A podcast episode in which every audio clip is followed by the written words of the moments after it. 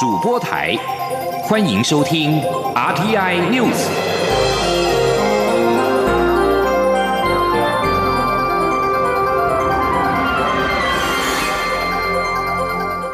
听众朋友您好，欢迎收听这一节央广主播台提供给您的 RTI News，我是张顺祥。美国白宫公布总统拜登的首份国家安全战略临时指南，提及支持台湾。外交部今天表达诚挚的欢迎跟感谢。未来将继续与拜登政府密切合作，在台美长期友好深厚的基础上面，进一步的强化紧密全球伙伴关系。今天央广记者王兆坤的报道：白宫公布的拜登国安战略临时指南，明确指出，美国支持台湾是先进民主政体，是美国关键的经济与安全伙伴，支持台湾符合美国的长期承诺。外交部发言人欧江安表示。拜登政府上任以来，不断对台湾展现强劲支持，并多次重申其安全承诺坚若磐石。他说：“我们台湾对于台美共同拥护自由民主的价值，我们具有共同的理念跟共同的目标。外交部我们也会持续的跟拜登政府来密切的合作。我们会在台湾跟美国长期友好的一个深厚的基础之上，来进一步深化。”双方紧密友好的全球伙伴关系。此外，美国非政府组织自由之家公布世界各国自由度报告，再度将台湾列为自由国家。我国自由度总分相较去年进步一分，以九十四分的高分在亚洲国家排名第二，仅次日本。欧江安回应指出，自由之家的评比足以验证台湾追求民主、自由及人权价值理念，普遍获得国际社会肯定。值得国人骄傲与珍惜。未来台湾将持续深化自由、民主与人权，与理念相近国家携手合作，继续协助世界各国及所有人获得自由，为亚太地区及全球的民主、开放与繁荣做出贡献。中央广播电台记者王兆坤台北采访报道。中国大陆暂停台湾的凤梨进口，传出各种阴谋论。由于中国全国政协以及全国人民代表大会今天登场，也让外界质疑中国大陆刻意挑此时间进台湾凤梨，正好成为宣传的工具。对此，农委会主委陈吉仲今天接受媒体专访的时候表示，此举确实让农委会措手不及。不过，他也强调，如果中国大陆对外贸易持续使用这种养套杀的手法，最终导致自由贸易的国家联合反制，最后伤害的还是中国大陆自己。记者陈林信宏报道。中国海关总署上周五无预警宣布，由于台湾输往中国的凤梨有介壳虫，因此三月一号起暂停台湾凤梨进口。但事实上我输往中国的凤梨被中国反映有介壳虫一事，是早在去年三到四月间之后，台湾国内严格把关供果园和包装厂。十月十九号之后输往中国的凤梨，中国也就没有再反映有介壳虫一事，但中国却在两会登场前几天对我凤梨。输入喊卡，让外界质疑是刻意政治操作。农委会主委陈吉仲四号接受广播专访，陈吉仲表示，目前是台湾国内凤梨即将进入盛产的季节，二月底从屏东开始，陆续往北高雄至嘉义。去年被中国检出台湾凤梨有不合格件数时，中国并没有在当下暂停禁止输出，而挑在盛产的季节，确实让农委会措手不及。外界也质疑中国不。仅这样对台湾，就连澳洲的红酒、龙虾等都已经成为中国对外制裁他国农产贸易的工具。至于是否担心台湾还会有下一个遭中国报复的农产品，陈吉仲也表示，如果中国对外贸易持续使用这种养套杀的手法，最终会导致自由贸易的国家联合反制，最后伤害的还是中国自己。陈吉仲说。如果中国本身持续这样的下去的话，会演变成在整个国际贸易里面，它会变成是两个不一样的区块。一个就是如同刚讲，是因为它本身的体制上的决策，或者是它很多的这样的一个议题都跟政治绑在一起的时候，它最后可能会让其他的这些呃比较属于自由贸易的国家会团结起来。这样的话，最后本身伤害的可能还是它。陈吉仲也强调，两岸的动植物检疫管道仍有持续联系中，目前也正积极将输中国的凤梨数量转至其他国家。只是农产品贸易一时要转那么多量不容易。不过也已经有日本进口商将多增购一千两百多公吨，这也是去年销日历史新高五千公吨，再进一步往上成长。他也有信心，产地价格维持在过去平均两年之上的目标，一定能够达到。中央广播电台记者陈林信鸿报道：中国对台湾凤梨下禁令，民进党府院党齐力促销挺台湾凤梨。不过，时代力量今天表示，政府除了号召全民挺凤梨之外，更应该诉诸世界贸易组织解决争端，分散市场，降低风险。同时，应该解决研发困境，才能够根本提升外销的竞争力。实力党主席陈嘉华说：“希望政府制定完备的政策，才能够让凤梨等其他农产品的外销更有利。”请听记者刘玉秋报道。中国无预警片面宣布三月起封杀台湾凤梨进口。蔡英文总统、行政院长苏贞昌与行政团队连日来号召全民买凤梨、挺农民。民进党南部凤梨产地四县市还组成凤梨台湾队，打通凤梨产销通路，突破困境。不过，时代力量四号举行记者会，认为政府号召全民挺凤梨，并不能真正解决问题。实力党主席陈娇华表示，实力近来咨询第一线的产官学专家，决定向政府提出三大面向建议。除了因中国诚信不足，台湾应循世界贸易组织 WTO 机制争取权益外，还要彻底分散市场风险，才能真正照顾农民。是应该呃积极去分散市场哈，来降低风险，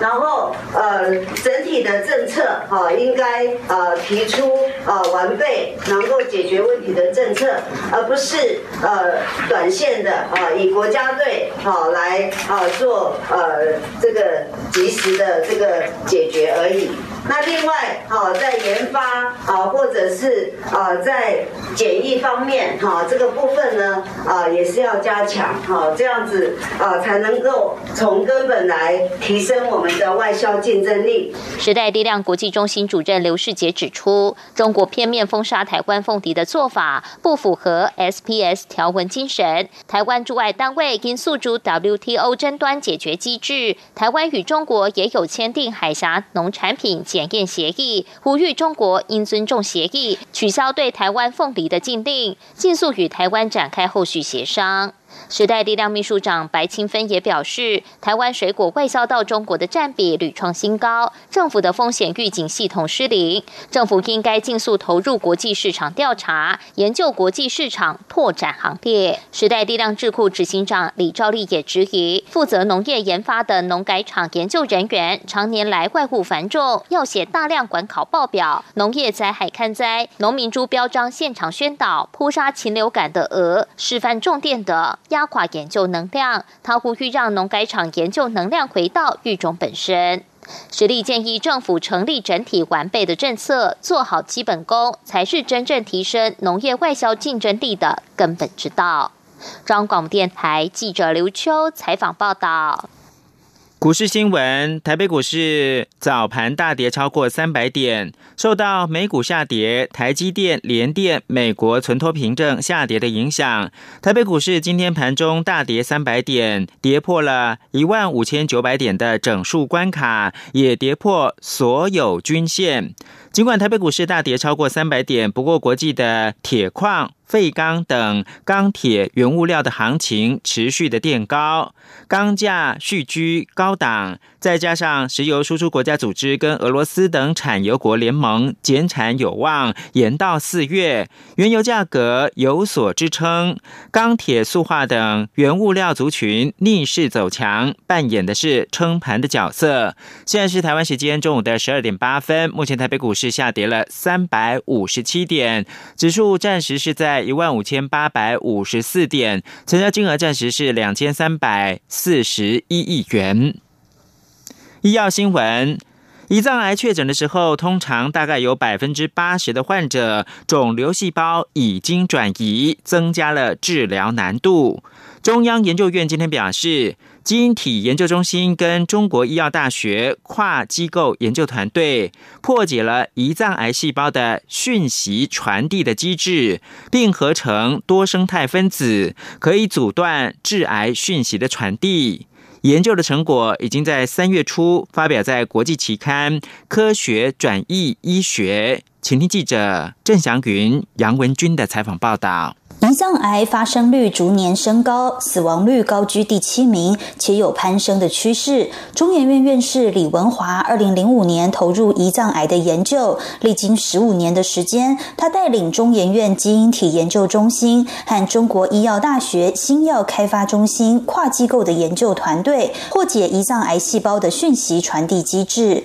论文第一作者中医大助理教授吴恒祥指出，胰脏癌肿瘤细胞的细胞膜上会出现大量受体 IL-17RB，容易两两结合形成同质双聚体。当同质双聚体遇到配体 IL-17B 后，就会召唤激酶 MLK4，催化蛋白质磷酸化，有如按下开关般启动后续一连串的致癌讯号。中研院基因体中心驻研究员胡。春梅指出，胰脏癌约有百分之八十的患者在确诊时，肿瘤细胞已发生转移，且患者在接受化放疗时都会产生抗药性，所以非常需要标靶治疗。经过多年反复验证，研究团队终于成功破解 IL-17RB 的致癌机制，并合成出一种多生态分子，可以在胰脏癌细胞内找到正确的钥匙孔，并事先卡位，防止激酶 MLK。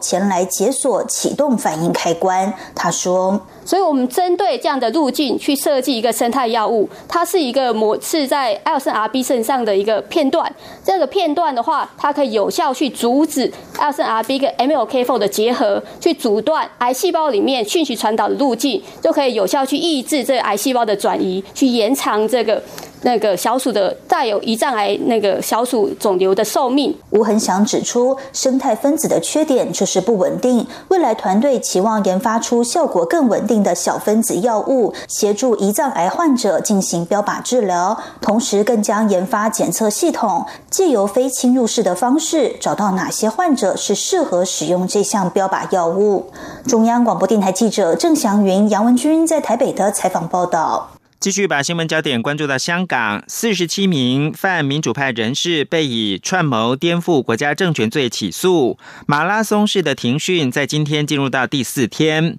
在日益忧心香港失去意义空间之际，外国外交官员跟人权团体正密切关注此案。这场马拉松式的保释申请聆讯已经连续三天进行到深夜，有数名被告昏倒送医。不同于香港的普通法传统，港区国安法把被告交保之后，证明不会构成安全威胁的责任，交由被告来承担。这四十七名年纪在二十三到六十四岁的被告，被控犯下了串谋颠覆国家政权罪。从这个月的一号开始开庭审理，香港当局的行动已经遭到包括了英国跟美国在内的西方国家政府严厉的批评。而港区国安法的支持者则表示，在经过二零一九年长达数月的亲民主抗议活动之后，有必要恢复香港的稳定。继法国之后，德国总理梅克尔三号表示，德国很快将会批准为年纪超过六十五岁的长者接种阿斯特捷利康 （A Z） 跟牛津大学研发的二零一九冠状病毒疾病的疫苗。德国先前表示缺乏足够数据来为年纪超过六十五岁长者接种这支疫苗放行，但梅克尔说，拜近来令人鼓舞的研究所赐，这种想法已经改变。此外，专家三号表示，一项根据少数样本做成的最新初步研研究结果显示，曾经感染二零一九冠状病毒疾病南非变种病毒的人，对其他变种病毒的免疫力可能比较好。新闻由张顺祥编播。我是指挥中心疫情监测组组长周志浩。校园请落实防疫措施，请家长注意，孩子发烧或身体不舒服时，赶快就医，并且在家休息。也请大家共同配合，保持教室通风。使用空调时，对角要各开一扇窗。餐点分配，请由固定人员执行。打赛前，请量测体温，清洁双手，佩戴口罩。搭乘学生交通车或大众运输时，也请记得佩戴口罩。有政府，请安心。资讯由机关署提供。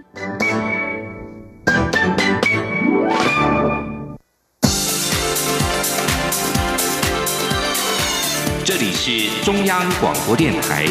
台湾之音，欢迎继续收听新闻。欢迎继续收听新闻，我是陈怡君。现在关心外交的议题。美国代理驻日大使杨周今天在推特表示，本周邀请了台北驻日经济文化代表处代表谢长廷到大使官邸交流。这也是一九七九年台美断交以来，美国官方首度邀请台湾驻日代表到官邸进行交流。美国驻日代理大使杨周在推特以英日文表示，本周邀请了谢长廷到美国驻日大使官邸讨论区域稳定、经济繁荣、强化人员交流等广泛议题的共同优先事项。杨周还上传了与谢长廷等人的合照，以及谢长廷在留言簿上以英文书写的字句照片。美国总统拜登三号发布了任内第一份国家安全战略指南，指南明确指出，美方将支持台湾这个主要的民主政体、关键的经济与安全伙伴，这符合美国长期承诺。新闻焦点转回到台湾，蔡英文总统今天上午与客庄返乡移居青年进行座谈。总统指出，地方创生是庞大困难的计划，成败关键是有人愿意留下来持续耕耘。政府的资源只是辅助，但要用在最关键、最需要的地方。因此，他认为沟通很重要，地方创生青年培力工作站也很重要，可以发掘在地的需求，让地方创生机制更加活泼。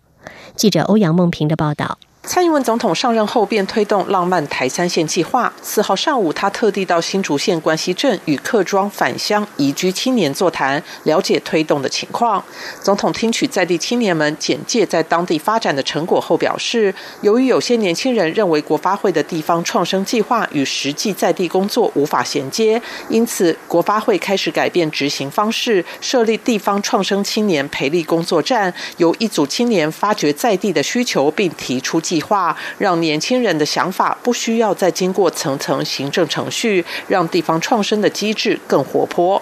总统表示，政府过去五年大力推动地方创生，但这毕竟是庞大且困难的计划。未来中央及地方能做的会继续做，政府的资源也要用在最关键、最需要的地方。所以沟通很重要，地方创生青年培力工作站也很重要。但总统也指出，政府的资源只是辅助，成败的关键还是在人。他说：“这个计划的成败只有一件事情，就是人。有人愿意回来，有人愿意在这里经营，有人可以忍受那个初期的种种的困难，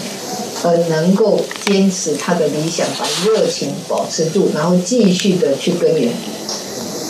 这个才是成败的关键。政府的资源只是、只是、只是辅助的，真正是我们有这个人可以就留下来。总统肯定在座青年都是浪漫台三线计划的先行者，他也期待下阶段能让小型参与者也成为比较具有能量的运作中心，让台三线从点到线到面整个做起来，让客家祖先留下的东西能延续下去，变成代代可以享用的资产。中央广播电台记者欧阳梦平采访报道。新式数位身份证 New EID 因为资安考量，行政院院会在一月二十一号决议暂停换发，等待法制完备之后再推行。但是公民团体发现，数位身份证的配套修法相片管理办法仍然将在五号送到立法院备查。今天召开记者会质疑 EID 究竟是否有暂缓推行。内政部澄清，管理办法是行政院指示，在立专法之前要修正发布，修正条文都还没有生效，会待专法立法之后配合检讨修正。记者林永清的报道。台湾人权促进会、开放文化基金会与民间司改会今天召开记者会，指出现行户籍法针对 EID 的晶片管理规范不足，因此政院才会决议暂缓推行，订定专法。但他们发现 EID 的配套法规、国民身份证及户口名簿格式内容制发相片影像档建制管理办法的修法，不但还没废止，更将在五日送智立法院备查。若未转为审查，就会通过。质疑 EID 到底有没有？暂缓推行。台全会人权专员周冠如表示，希望立法院五日务必将该管理办法由被查转为实质审查，充分了解内容是否抵触法律，并进一步讨论应不应该废止。周冠如说：“那这个办法它其实涉及了芯片分区及出村的内容。那在行政院暂缓政策之后，我们。”希望政府部门可以更谨慎的去看待这些法制。那在立法院这一边，我们今天会开记者会，是呼吁可以将这个办法修法由被查转为实质的审查。对于民团质疑，内政部发布新闻稿澄清，管理办法是行政院指示立专法前所修正发布，目前尚未定定施行日期，修正条文也都还没有生效。该管理办法将待专法立法后配合检讨修正。内政部原定今年七月全面换发数位身份证，并以现行的户籍法作为法源依据。后因各界对治安及法制方面仍有疑虑，行政院决定先订定数位身份证专法，再推动，并由行政院副院长沈荣金、政委罗秉成召集相关部会，就各项治安问题进行讨论。央广记者林永清采访报道。台电公司正在推动的台中液化天然气接收站以及基隆协和液化天然气接收站的建制，现在正面临了地方政府督审及环评的挑战。如今，真爱早教公投连数突破了安全门槛，中油第三液化天然气接收站面临开发变数。台电今天坦言，确实会担心公投所带来的骨牌效应，进而影响另外两座接收站的建制其成。不过，这两座接收站已经确定赶不上为二零二五年台中电厂及协和电厂燃气机组上线供气。记者谢嘉欣的报道。真爱早教公投联署破安全门槛，中油桃园观塘第三液化天然气接收站面临挑战，不但恐将冲击台电大潭电厂机组供气，甚至连台电现正推动建制的两座液化天然气接收站，包括台中接收站与协和接收站，都可能受到联动影响。台电坦言担心出现骨牌效应。台电发言人张庭书说：“但是现在因为三阶好像会成案了哈，三案公投。”会过又是另外一个议题，会不会打乱原来这个想法？现在一团乱，这个事情也是最近这三天才发展成这个样子的。当下可能还没有办法立刻回应，该怎么样处理后续的这个紊乱的西程了。台电指出，台中及协和接收站都负责为当地电厂新增燃气机组供气，不过两座接收站目前还有待闯过地方政府督审环评作业。其中，台中接收站外扩的防坡堤涉及渔业生态及白海豚议题，还有台中市。政府督审挑战不小，协和接收站建设需填海造陆，虽然已尽量将开发面积缩小，但同样有环保挑战。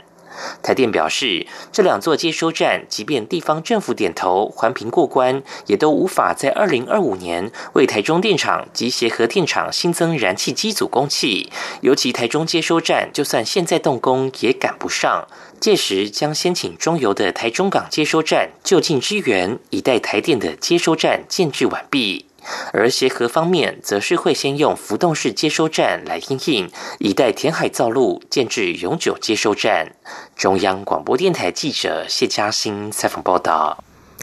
COVID-19 疫情导致国际移动相当不便，而对于每个月都要拿处方间领药的艾滋患者，更是一大考验。路德协会在疫情期间的服务不减反增，不但为受困在海外的国人寄出药物，也协助在台湾的外籍感染者取得药物，让他们都能够持续稳定服药。记者刘品希的报道。去年一整年，全球受到 COVID-19 疫情冲击，国际移动大幅减少。但路德协会的服务不减反增，不但为受困于海外的本国艾滋感染者寄送药物，也为受困在台湾的外籍人士感染者取药，全力执行超级任务。路德公共事务主任蓝元亨在路德之音 Podcast 中表示。许多台湾艾滋感染者并没有让家人朋友知道自己染病，所以这些人因为疫情滞留在海外时，他就协助这些朋友到医院领药。政府也放宽在疫情期间可以凭健保卡银本领取三个月的处方间，他便每个月跑一趟医院领药，再把药物寄给海外的国人。除了千里送药，为了帮助艾滋感染者不间断的用药，蓝元亨的寄药服务有时也得冒险游走法律边缘。他说：“其实基本上有发生过几次，就是海关可能留扣留着，然后本来一个礼拜可以寄到的时间，他可能变成是三个礼拜才拿到，所以他就会很担心他要断药了。对对，所以那所以。”我们有大概一两三个朋友，他就是受不了这样的煎熬，他就跟我们讲，他要自费在台湾多买一个月或两个月的药，然后我们就帮他在台湾买的时候偷偷寄过去给他。药通常是一次只能寄一个月的分量，对。那所谓的偷漏就是我一罐药里面就是多塞几颗，多塞几颗，然后寄过去这样。路德协会研发组长陈振龙则是负责协助滞留在台湾的外籍感染者取得药物。他指出，如果外籍感染者在母国确诊后才来到台湾，个案只要向个案管理师拿到医师开立的处方间、诊断证明，还有药盒的照片，他就可以协助向食药署申请个人自用药物进口。但如果是来台湾才确诊，由于前两年治疗需要自费，药费昂贵，所以他会透过国外网站购买学名药，但同样需要有国内医师开立的处方笺跟诊断证明。因为台湾只有原厂药嘛，那自费的话，你一个月的药费大概是一万三千五左右。如果你今天是购买学名药，好像我这次帮印尼的这个朋友购买三个月的药费，大概就是再加上那些行政程序的费用，我大概花了八千块左右，所以其实是很大落差。陈真龙透露，自己也曾遇到医师一再确认他的做法是否合法，医院也前来关切他为何需要取得相关文件。此外，他也曾帮在国外的本国感染者开立外币账户，购买国外网站的学名药，引起银行行员质疑。他拜托了许久，并拿出名片证明自己是社工，行员甚至还致电到机构确认，最终才顺利完成开户。央广记者刘聘熙在台北的采访报道。继续关心国际消息，美国以及日本、印度、澳洲日前共同举办了四方安全对话。根据《金融时报》的报道，四方对话成员正在为采取一系列对抗中国措施进行磋商，其中更准备共同提供亚洲国家 COVID-19 的疫苗，利用疫苗的分发来对抗中国所努力进行的疫苗外交。这项行动也是四个国家都希望尽快宣布的一系列措施之一。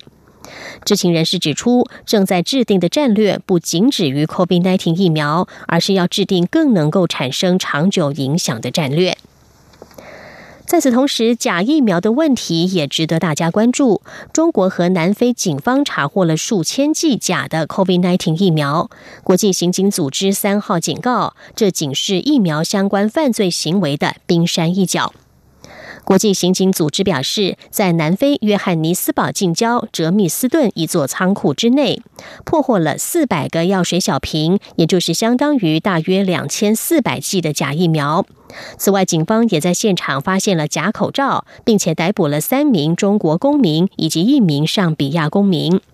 在中国方面，当局在国际刑警组织的协助之下，成功破获了假疫苗制造厂，逮捕了大约八十名的嫌疑人，并查扣现场三千多剂的假疫苗。国际刑警组织今年稍早也发出了橘色通报，警告全球政府防范针对 COVID-19 疫苗的有组织犯罪网络，而且网络与实体空间都应该注意。希望最后来关心缅甸的情势。自从二月一号军方推翻并且逮捕了民选领袖翁山苏基之后，缅甸就陷入了动荡之中。大批民众每天走上街头抗议，安全部队则是动用了暴力镇压相关的抗议活动。在三号至少杀害了三十八人。联合国缅甸特使博奇纳说，三号是政变爆发以来最为血腥的一天。国际社会对缅甸的压力也不断升高。英国呼吁在五号召开一场联合国安理会。同时，美国三号呼吁缅甸军方释放一名美联社的记者，以及另外五名在报道反军事政变期间遭到羁押的媒体人士。美国国务院发言人普莱斯说：“缅甸安全部队镇压示威者的报道和影像让他震惊和极为反感。”以上 T I News 由陈义军编辑播报，谢谢收听，这里是中央广播电台台湾之音。